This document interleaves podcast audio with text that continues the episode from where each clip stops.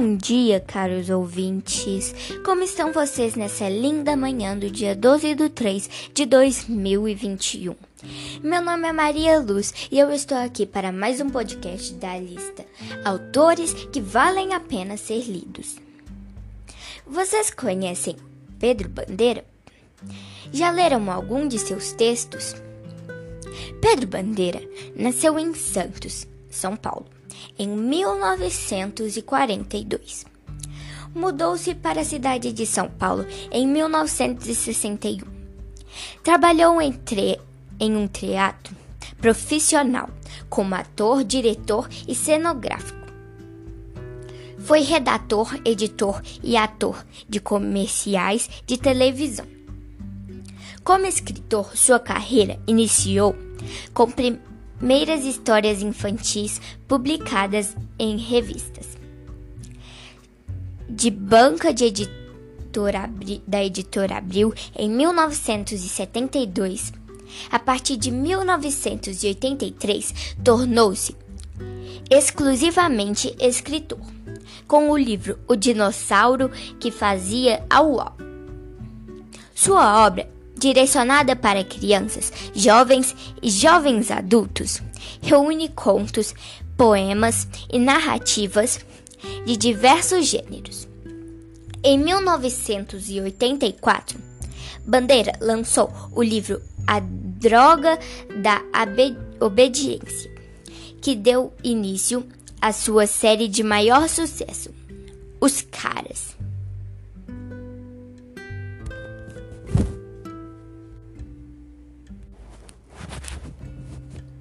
A maioria dos contos maravilhosos terminam com a famosa frase: E foram felizes para sempre. Mas o que será que acontece depois que termina a história? Será que os príncipes e princesas realmente vive, vivem felizes? Será que continuam sempre jovens, bonitos e apaixonados? Será que têm filhos e envelhecem como todo mundo? Pedro Bandeira escreveu uma história, O Fantástico Mistério de Feiurinha, da qual participam as mais conhecidas personagens dos contos maravilhosos.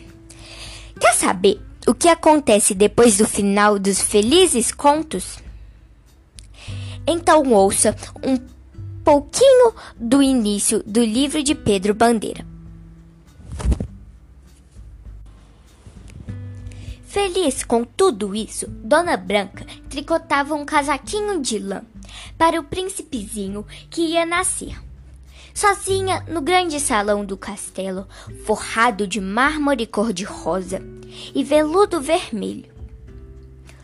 Os filhos estavam na aula de esgrima e as filhas na aula de minueto.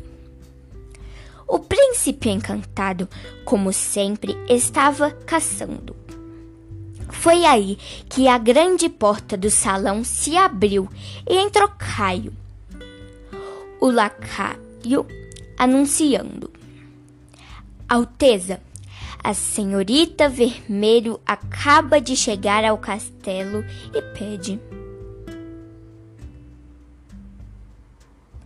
Chapeuzinho? Interrompeu Dona Branca. Que ótimo! Peça para ela entrar. Vamos, Caio, rápido. Caio, o lacaio, inclinou-se numa reverência e foi buscar a visitante. Chapeuzinho Vermelho era a mais solteira das amigas de Dona Branca e uma das poucas que não era princesa. A história dela tinha terminado dizendo que ela ia viver feliz para sempre ao lado da vovozinha. Mas não falava em nenhum príncipe encantado. Por isso, Chapeuzinho ficou solteira e encalhada ao lado de uma velha cada vez mais caduca. Dona Chapeuzinho entrou com a cestinha pendurada no braço e com o capuz vermelho na cabeça. Como dizia a história. Dona Branca correu para abraçar a amiga. Querida, há quanto tempo? Como vai a vovozinha? Branca, querida. As duas deram-se três beijinhos, um numa face e dois na outra. Porque o terceiro era para ver se Chapeuzinho desencalhava. Ai, ai, só Dona Branca mesmo. Minha amiga Branca, por que você tem esses olhos tão grandes? Ora, deixe de besteira, Chapéu. Ah, quer dizer? Desculpe, Branca. É que eu sempre me distraio. Atrapalhou-se toda a Chapeuzinho.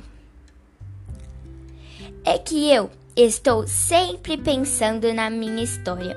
Ela é tão linda, com o lobo mau tão terrível e o caçador tão valente. E então, pessoal, gostaram do pequeno conto de Pedro Bandeira? Estão com vontade de ler outros texto do, textos do autor? Então, o que está parado aí?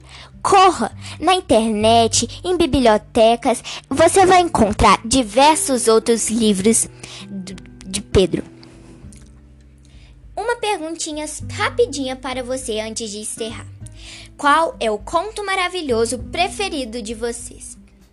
Eu confesso que o meu é de uma princesa da Disney, a Rapunzel. Desde pequenininha eu sou apaixonada por ela. Então, gente, um beijo e até a próxima. Tchau, tchau!